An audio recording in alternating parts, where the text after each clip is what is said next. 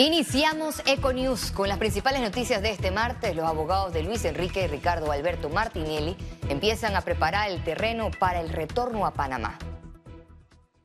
El juzgado segundo liquidador de causas penales mantuvo en firmes la orden de detención contra los hermanos Martinelli una vez vengan desde Estados Unidos a Panamá.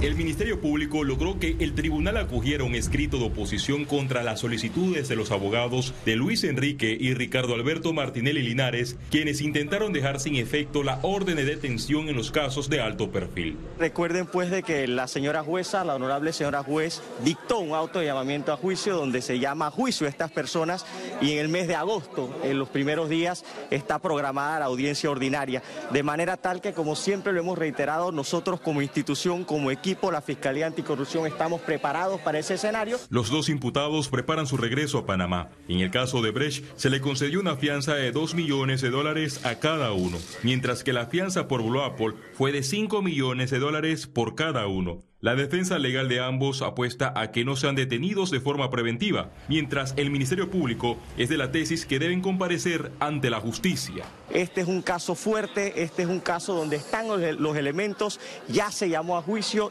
Toda persona vinculada a un proceso penal y que esté sometido a un juicio tiene derecho a a peticionar fianza. Eso es algo que no podemos negárselo, eso está en la ley, sin importar quién sea la persona. Ahora bien, hay expectativas por el impacto que pueda causar el hecho que los hermanos Martinelli Linares fueran condenados en Estados Unidos tras declararse culpables de conspiración para lavar dinero en el caso de Brecht. Los efectos de la sentencia en los Estados Unidos es una cosa, pero que esos efectos tengan en Panamá algún grado de vinculación no debería porque ahí se va a examinar el efecto de esa declaratoria ante los jueces norteamericanos, la cual tiene que validarse y judicializarse. Los hijos del expresidente Ricardo Martinelli deben estar presentes en la audiencia del caso de Brecht, que se desarrollará del 1 al 18 de agosto de 2023. Félix Antonio Chávez, Econius. El ex secretario general del Partido Revolucionario Democrático, Pedro Miguel González, reiteró que con José Gabriel Carrizo al frente no van a ganar la presidencia en el 2024. Hay una opción. ¿De? De, ganar, de ganarle a Martinelli siempre y cuando sea un candidato que tenga credibilidad y que polarice con él. Yo no veo al vicepresidente Carrizo como un buen candidato del PRD para la próxima elección. Que tenga credibilidad, que, que sea capaz de convocar una gran alianza social para hacer la transformación que Panamá necesita. El precandidato presidencial por la libre postulación y actual miembro del Partido Panameñista hasta el momento no anticipa ninguna alianza con movimientos o colectivos políticos de cara a los comicios de mayo de 2024. Es el esfuerzo eh, de su servidor y de los activistas que nos están acompañando en este proceso que, como he dicho anteriormente, son la columna vertebral del movimiento que, estamos eh, encabezando. y pues en ese sentido eh, lo que habrá que esperar es, digamos, cuando ya eh, haya una sensación de que es inevitable nuestra candidatura, entonces en ese momento nos abocaremos a hablar con otros colectivos políticos, con algunas otras fuerzas políticas. El exministro de Seguridad Pública, Jonathan del Rosario, cuestionó el informe que posiciona a Panamá con 5.9 policías por cada mil habitantes, una cifra superior a lo recomendado por Naciones Unidas. Esta valoración es ligeramente incorrecta, debido a que Panamá no tiene ejército como otros países. Entonces, en el caso de Panamá se contabiliza no solamente a los miembros en servicio activo de la policía, sino también al Senan, Senafront y al Servicio de Protección Institucional, la Guardia Presidencial. En otros países, la separación entre el Ministerio del Interior, que ve la policía, y el Ejército, hace que las cifras de otros países sean inferiores a la Panamá en términos de policías. Eh, cuando tú sustraes a los componentes que ejercen funciones de defensa, eh, te acercas mucho a la cifra que las Naciones Unidas recomienda de cerca de tres policías por cada 100.000 habitantes. El abogado Ernesto Cedeño presentó este martes una denuncia administrativa ante la Autoridad de Transparencia y Acceso a la Información para que se investigue el posible uso de recursos del Estado en el desfile de las mil polleras. La acción se da luego de los informes publicados en el portal de Panamá Compras, donde se confirma que entidades públicas alquilaron por más de 25 mil dólares polleras de lujos para que sus funcionarios participaran de la actividad. A juicio de Cedeño, También se debe evaluar la posible existencia de delitos penales para verificar que no solo se trata de actos contra el código de ética de los servidores públicos.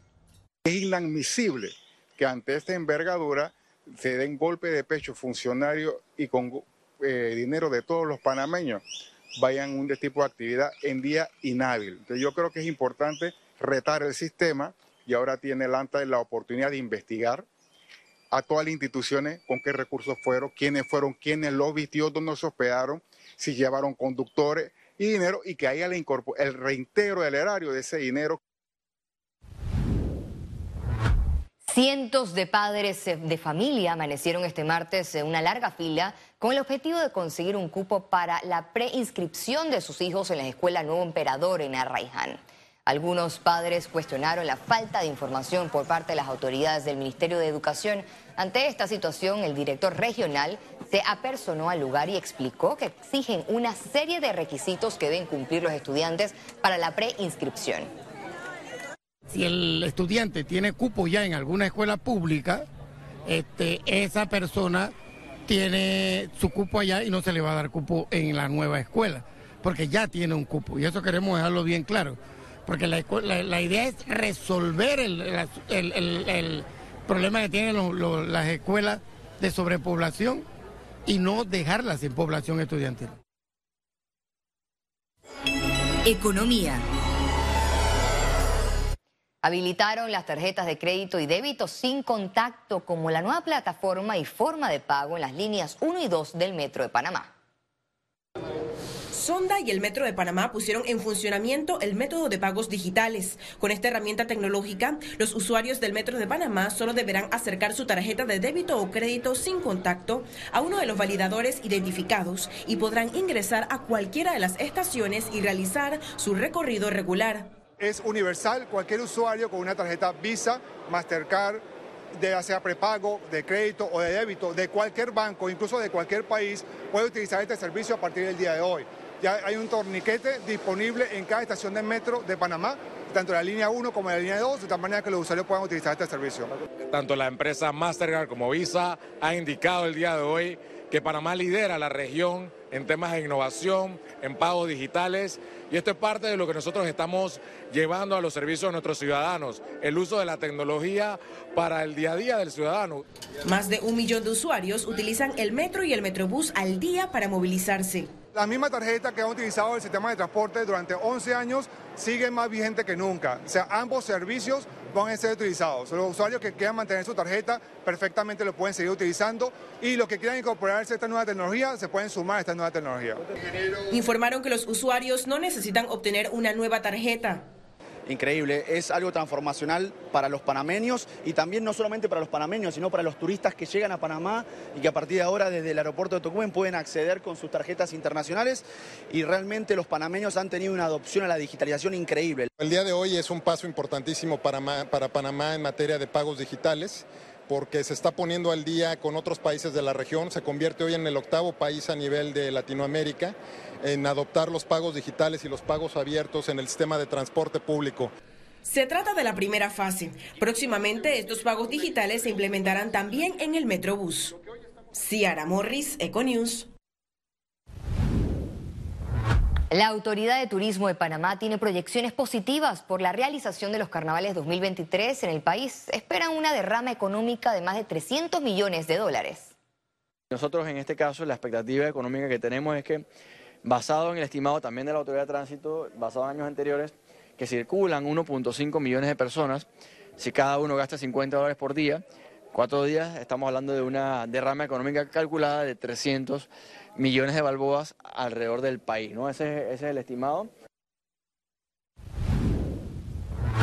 La Asociación Panameña de Hoteles de Cira Patel estima un cierre preliminar del 2022 con una ocupación de habitaciones entre 50 a 60%, lo que refleja recuperación tras la pandemia. En el año 2021, es decir, el año anterior, la ocupación total del año fue de 37%. Eso es de los hoteles que estaban abiertos. Este año eso brincó a 53%. Como digo, estamos esperando todavía las cifras de, diciembre, pero sabemos también que el último trimestre ha también tenido un, un salto positivo. Eh, todavía no estamos donde queremos estar, pero sí estamos en la dirección correcta. La Asociación Panameña de Hoteles anunció este martes su integración a la Cámara Nacional de Turismo de Panamá como estrategia de trabajo por los intereses del sector.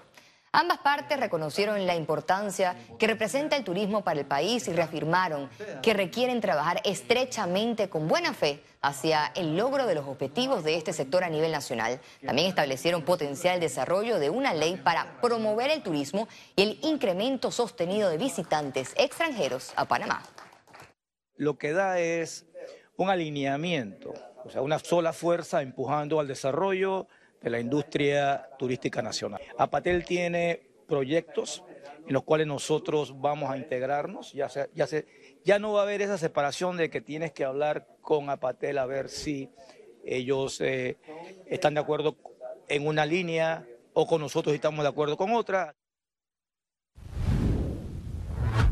La construcción de la línea 3 del metro de Panamá registra un avance del 32%, así lo informó el director de la institución, Héctor Ortega.